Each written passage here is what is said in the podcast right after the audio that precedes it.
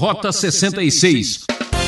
É igual você sair por uma rua de uma cidade grande hoje perigosa, né? Cheio de anéis, de joias, né? De coisas assim, né? Que chamam a atenção e depois falar, ah, fui assaltado e não sei porquê.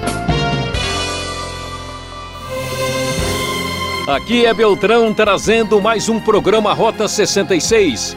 A partir de agora, muita emoção e atenção para investigar a série Profetas do Antigo Testamento. O livro do profeta Isaías é um dos mais completos e atraentes. Hoje, nos capítulos 38 e 39, encontraremos a angústia de um rei piedoso num dos momentos mais delicados da vida de um homem. O professor Luiz Saião vai nos contar tudo em muitas felicidades, muitos anos de vida. Quem é que já pediu por um milagre, hein? Como reagir a uma enfermidade que muda todos os nossos planos e expectativa de vida? É isso que vamos estudar agora. Fique com a gente.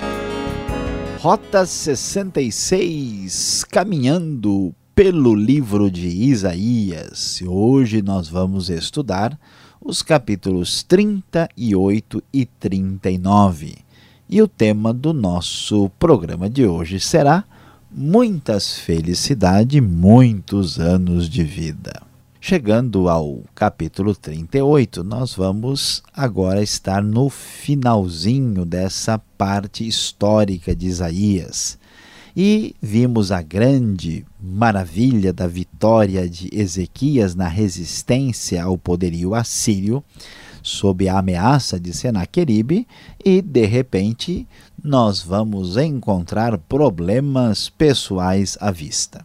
Lendo a nova versão internacional da Bíblia, logo no primeiro versículo, ficamos sabendo que naqueles dias Ezequias ficou doente, à beira da morte. O profeta Isaías, filho de Amós, foi visitá-lo e lhe disse: Assim diz o Senhor ponha a casa em ordem, porque você vai morrer, você não se recuperará. Ezequias virou o rosto para a parede e orou ao Senhor: Lembra-te, Senhor, de como tenho te servido com fidelidade e com devoção sincera, e tenho feito o que tu aprovas. E Ezequias chorou amargamente. O rei Ezequias, de repente, se vê muito doente e corre o risco com bastante clareza. Aliás, o texto é muito direto e diz que ele vai morrer, vai perder a vida. Ezequias fica muito chateado e aborrecido diante dessa situação. Certamente, alguns dos nossos ouvintes que estão nos acompanhando já passaram por circunstâncias muito difíceis e enfrentaram problemas aí que os deixaram à beira da morte. E numa hora dessas, aí toda arrogância, toda firmeza humana baseada no poder do ser humano desaparece. E Ezequias sente a sua fragilidade, sente a sua condição de criatura, e ele só tem uma esperança. Ele vira o rosto para a parede, chora amargamente, ora a Deus pedindo que Deus tenha misericórdia da sua situação. Como é difícil passar por uma situação de doença, de enfermidade séria e muito mais quando o diagnóstico é um diagnóstico de morte. E, diante disso, lemos a palavra de Deus que nos diz o seguinte: então a palavra do Senhor veio a Isaías. Vá dizer a Ezequias Assim diz o Senhor, o Deus de seu antepassado Davi: Ouvi sua oração, vi suas lágrimas, acrescentarei quinze anos à sua vida, e eu livrarei você e essa cidade das mãos do rei da Síria, eu defenderei esta cidade. De maneira muito especial e impressionante, vemos aqui que Deus, como Deus é um Deus bondoso, respondeu positivamente a oração de Ezequias, de modo que Ezequias recebeu mais 15 anos de vida. Por isso, este sim é um rei que vai ter uma vida mais longa, com mais 15 anos. É Ezequias, muitas felicidades, muitos anos de vida. E tanto é que vai ter bastante felicidade, porque o grande poderio da Assíria, que ameaça o povo dos povos do Oriente Próximo naquela época, Deus promete guardar a cidade de Jerusalém, o reino de Judá, do poderio dos assírios. Portanto, Ezequias terá dias felizes. E prosseguindo, eh, o Senhor então mostra que ele vai agir desta maneira e lhe dá um sinal, dá um sinal para Ezequias confirmar que isto irá acontecer. E o sinal que o Senhor prometeu aparece no verso 8. Farei a sombra do sol retroceder os 10 graus que ele já cobriu na escadaria de Acás. E a luz do sol retrocedeu os 10 graus que tinha avançado. De maneira muito especial, este relógio que aqui aparece é uma espécie de é, relógio de sol, né, que é chamado o relógio de Acás, e há uma ação especial e poderosa e milagrosa da parte de Deus. Os estudiosos discutem se isso é uma coisa no Sol ou se é apenas um fenômeno óptico que aí atingiu a sombra, mas de qualquer maneira Deus está dizendo que ele garante a vida de Ezequias de modo mais longo, de modo então que a luz do sol retrocedeu os 10 degraus que tinha avançado. E depois então de recuperar-se da doença, Ezequias escreveu o seguinte no texto que temos na NVI a partir do verso de número 10. Eu disse: No vigor da minha vida, tenho que passar pelas portas da sepultura e ser roubado do restante dos meus anos. Eu disse: Não tornarei a ver o Senhor, o Senhor na terra dos viventes, não olharei mais para a humanidade, nem estarei mais com os que habitam nesse mundo. Ezequias então expressa toda a dor, todo o seu sofrimento. Ele diz que gemeu como uma pomba chorosa. Assim como muitas vezes, meu querido ouvinte, nós passamos por momentos semelhantes. E às vezes a gente fica né, pensativo e achando como é, por que, que Deus permite que eu passe por uma situação dessa, mas veja, com o próprio exemplo de Ezequias, é exatamente numa hora dessas é que cai a ficha para a gente, que a gente descobre né, a verdade de que nós temos muitas limitações e que toda arrogância e autossuficiência humana não subsistem. Ezequias, o grande rei, um grande rei vitorioso, aliás, é muito provável que Deus permitiu toda essa situação para que Ezequias não ficasse orgulhoso, porque ele tinha acabado de vencer e humilhar o rei mais poderoso do mundo. Então, agora, nessa circunstância, ele aprende e sabe que ele depende inteiramente de Deus. E, reagindo corretamente, depois dessa bênção especial, ele agradece a Deus. O que posso dizer, diz o verso 15: Ele falou comigo, ele mesmo fez isso. Andarei humildemente toda a minha vida por causa dessa aflição da minha alma. Senhor, por tais coisas os homens vivem e por elas também vive o meu espírito. Tu me restauraste a saúde e deixaste-me viver. Foi para o meu benefício que tanto sofri. Em teu amor me guardaste da cova da destruição, lançaste para trás de ti todos os meus pecados. Pois a sepultura não pode louvar-te. A morte não pode cantar o teu louvor. Aqueles que descem à cova não podem esperar pela tua fidelidade. Os vivos, somente os vivos te louvam, como hoje estou fazendo. Os pais contam a tua fidelidade a seus filhos. O Senhor me salvou. Cantaremos com instrumentos de corda todos os dias de nossa vida no templo do Senhor. Ezequias comemora a sua grande libertação. E esse, esta cura né, aparece aqui no finalzinho do capítulo 38, que aconteceu também mediante a uma sugestão ah, que foi seguida pelo Ezequias. Apliquem um emplastro de figos no furúnculo e ele se recuperará. Foi o conselho de Isaías. E Isaías então faz orienta Ezequias obedece e a sua cura é absoluta e completa. Apesar de tudo isso, nós vamos encontrar uma história um pouquinho complicada no final aqui desse trecho de Isaías, da primeira parte de Isaías, no capítulo 39. Ezequias recuperado, né, o que acontece? Ele recebe uma visita de Merodach Baladã, da Babilônia. Ele enviou cartas a Ezequias e um presente, sabendo que ele havia se recuperado da sua doença. Ezequias recebeu com alegria os enviados da Babilônia e o que foi que ele fez? Mostrou tudo o que ele tinha nos seus depósitos: prata, ouro, especiarias, tudo que estava no seu tesouro. Nada que havia no palácio ele ocultou. Todo o esplendor do seu reino foi mostrado para os babilônios. Então o profeta Isaías foi levar uma mensagem ao rei Ezequias e perguntou: Escuta, de onde vieram esses homens que chegaram aqui? Ezequias respondeu que eles tinham vindo da Babilônia.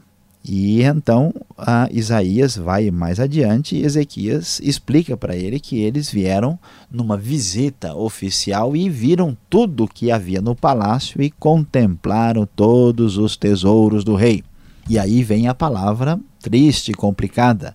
Ezequias, sim, teria muitas felicidades e muitos anos de vida, mas essa felicidade não seria para sempre, os anos de vida do reino de Judá também não seriam permanentes.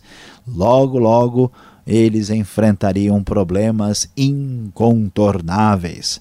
Então Isaías disse a Ezequias: Ouça a palavra do Senhor dos Exércitos. Um dia tudo que há em seu palácio, bem como tudo o que os seus antepassados acumularam até hoje, será levado para a Babilônia. Nada ficará, diz o Senhor e alguns dos seus próprios descendentes serão levados e se tornarão eunucos no palácio do rei da Babilônia.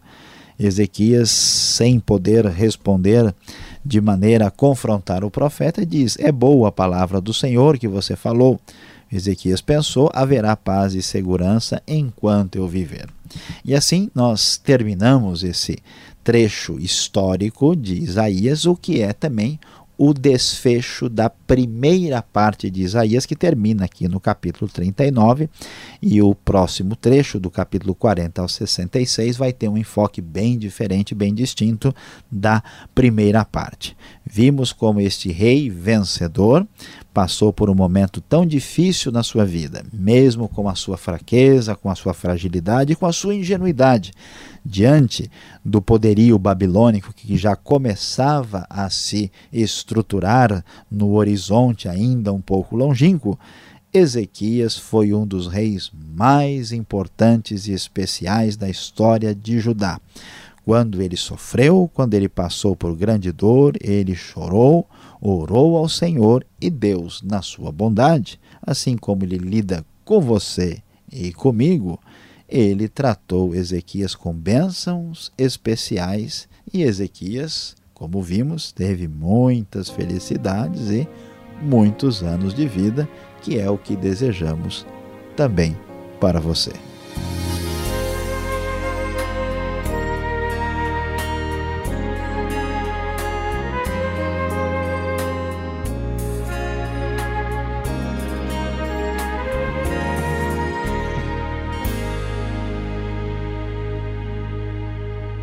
Você está viajando na Rota 66, o caminho para entender o ensino teológico dos 66 livros da Bíblia.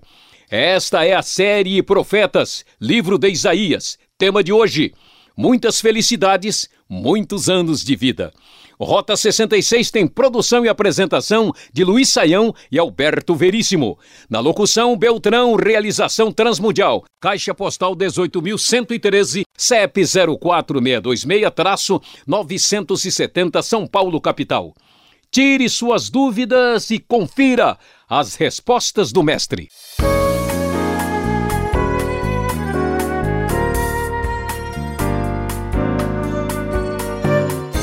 Você que está acompanhando esse estudo no livro de Isaías, capítulos 38 e 39, agora vamos às perguntas ao professor Luiz Saião. Professor, que milagre é esse que acontece no capítulo 38? Esse sinal de Ezequias é um milagre estranho, o sol voltar atrás ou o relógio que estava com defeito mesmo, hein? Pastor Alberto, é, a maior parte das pessoas ao ler esse texto fica realmente impressionado, né? E, e fica muita gente até é, ouve falar de que ou aconteceu aqui uma coisa especial na astronomia e que o Sol né, voltou atrás, ou para ser mais específico, que a Terra né, deu uma parada aí, deu uma brecada e voltou um pouco atrás e depois continuou a sua jornada. Claro que Deus tem o poder de fazer qualquer coisa, ninguém deveria duvidar do poder divino, mas é muito pouco provável que isso tenha acontecido aqui. Este sinal eh, não é necessariamente um milagre assim incomparável.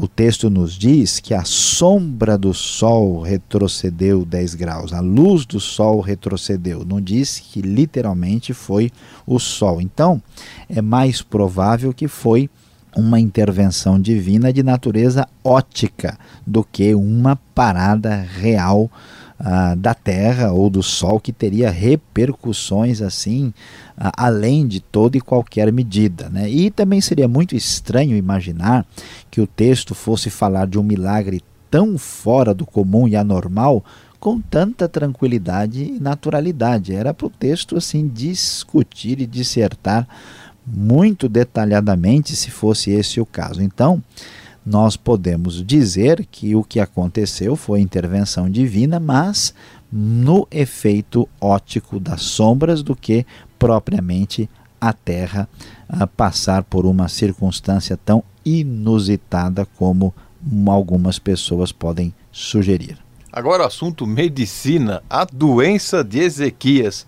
Como entender essa doença? Ela veio de Deus ou era algo que vinha do mal? É, pastor Alberto, olha, é interessante, né? Muitas vezes a gente uh, pensa em termos de doenças e enfermidades de maneira um pouco exageradamente espiritualizada, né? Muitas pessoas imaginam que qualquer doença que alguém tenha, essa doença veio do diabo ou dos demônios ou dos seres maus, né? Mas aqui na Bíblia não tem nenhum sinal de que Ezequias ficou doente porque ele tinha feito algum pecado, alguma coisa errada, então esta doença atingiu a vida dele, muito menos de que foi um demônio ou um espírito mau que atingiu Ezequias. E ainda é mais surpreendente o fato de que toda a avaliação cronológica do texto vai nos mostrar que Ezequias tem cerca aí de 40 anos de idade. Essa doença foi mais ou menos aí no mesmo ano. Os estudiosos lutam para saber se foi um pouco depois ou um pouco antes, né? Ah, do, da invasão do Senaqueribe. Será que o Ezequias ficou estressado demais, ficou doente? A gente fica doente, pastor Alberto, porque a gente é humano, porque a gente é frágil. Né? E claro que Deus tem uma participação nisso. Deus permite a doença. No caso de Ezequias, essa doença foi pedagogicamente importante para a vida dele. Ah, tanto é que ele mesmo diz: Isso foi para o meu benefício que tanto sofri. Capítulo 38, verso 17. Então, em vez de imaginar que a, a, doença está na nossa vida porque a gente é culpado de alguma coisa ou porque é o demônio, muitas vezes a doença é permissão divina para que a gente aprenda aquilo que é necessário aprender. No caso de Ezequias, todas as indicações são essas. E olha que ele estava doente ainda relativamente novo, não é normal que uma pessoa de 39, 40 anos pegue uma doença mortal e morra, né? Isso é minoria, a gente sabe que as pessoas costumam viver mais do que isso, até mesmo no caso de um rei de Judá naquele tempo. Agora, a cura de Ezequias trouxe muitos problemas para Judá, isso depois, né? O que foi feito, o que foi atendido aqui? Foi feito à vontade de Deus ou foi a vontade do homem que prevaleceu? Pois é, pastor Alberto, esta é uma pergunta realmente delicada, né? O que que aconteceu? Ezequias ia morrer. Então ele ia morrer mais ou menos aí no ano 701 a.C. E aí ele pede que Deus tenha misericórdia e ganha mais 15 anos. Ele viveu aí a, provavelmente até cerca de 54 ou 55 anos de idade, quase 55. E se a gente pensa, se Ezequias tivesse morrido, olha só, os babilônios não teriam visto lá né, os, os tesouros e nem teriam cobiçado né, aquilo que eles viram nos palácios de Judá. E também não teria nascido o filho de Ezequias, chamado Manassés, que nasceu três anos depois disso. Manassés era jogo duro, pastor Alberto. Né? Como o pessoal diz aí, Manassés era carne de pescoço. Né? Ele era um, se tornou um dos piores reis. Então alguém poderia imaginar, olha, se Ezequias tivesse morrido antes, será que Judá não teria sido livrado, né? livrada de uma situação tão difícil no reinado de Manassés, não teria acontecido nada disso? Pois é, são coisas que a gente não tem como entrar nos detalhes, porque mesmo que o Ezequias, a escolha dele, o texto nos ajuda a pensar: será que a, exigência da minha vontade né, não vai trazer problemas depois? Não é melhor a gente se contentar com o plano divino, porque mesmo que eu seja abençoado agora, talvez o plano original de Deus fosse melhor? Pois é, a gente não, não pode afirmar tão assim de maneira absoluta isso, porque depois de, de Manassés também a gente vai ver a, a bênção de Deus chegando na época de Josias, né? Manassés, por pior que seja, está na genealogia do próprio Messias, né? Então é um mistério de Deus. A gente não deve desistir de orar, a gente deve manter a nossa fé, deve manter a confiança em Deus e saber que a vontade que nós expressamos a Deus né, nem, nem sempre deve ser entendida como uma vontade contra a vontade de Deus. Aqui aconteceu o desejo do coração de Ezequias e Deus não perdeu o controle da história. Agora, parece que o fim da vida de Ezequias, ou da cena de Ezequias, termina com esse apogeu, ele mostrando a sua cidade para os babilônicos, né? Por que ele é condenado de uma maneira tão forte pelo profeta apenas por mostrar a cidade, as riquezas de Jerusalém para os babilônicos?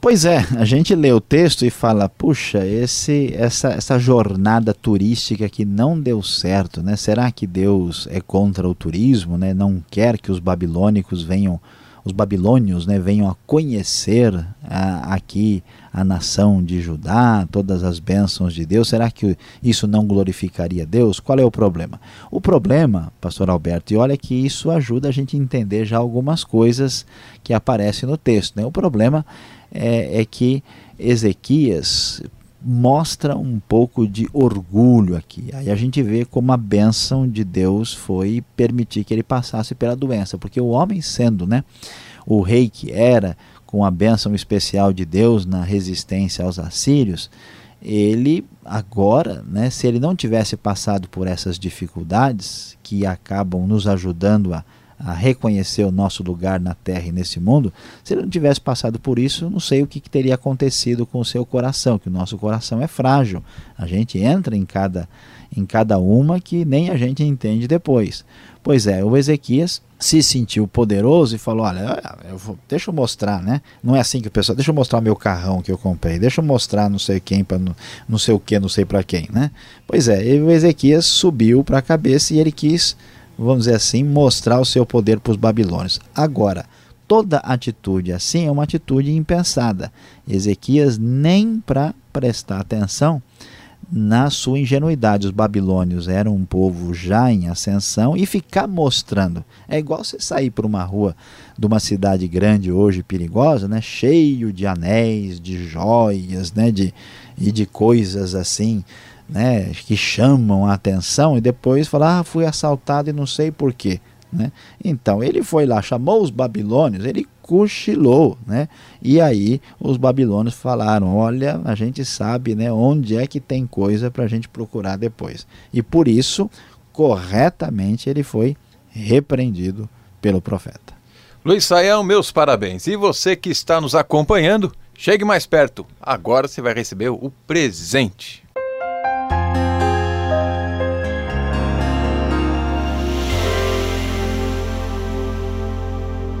No Rota 66 de hoje, nós estudamos Isaías capítulos 38 e 39 e o nosso tema foi Muitas felicidades, muitos anos de vida. Você viu como Ezequias foi abençoado por Deus, que ouviu a sua oração, livrou-o da morte, curou a sua doença e ele ganhou mais 15 anos de vida e de bênçãos da parte do Senhor. Apesar da sua fraqueza, da fragilidade de Ezequias não se comportar bem em relação à visita dos babilônios que vinham saudá-lo pela sua recuperação, certamente nesse texto temos uma boa e especial lição. A grande verdade é que nós devemos procurar a Deus no momento difícil e nos dedicarmos à oração, porque o Deus que deseja nos salvar também é o Deus que tem poder para curar.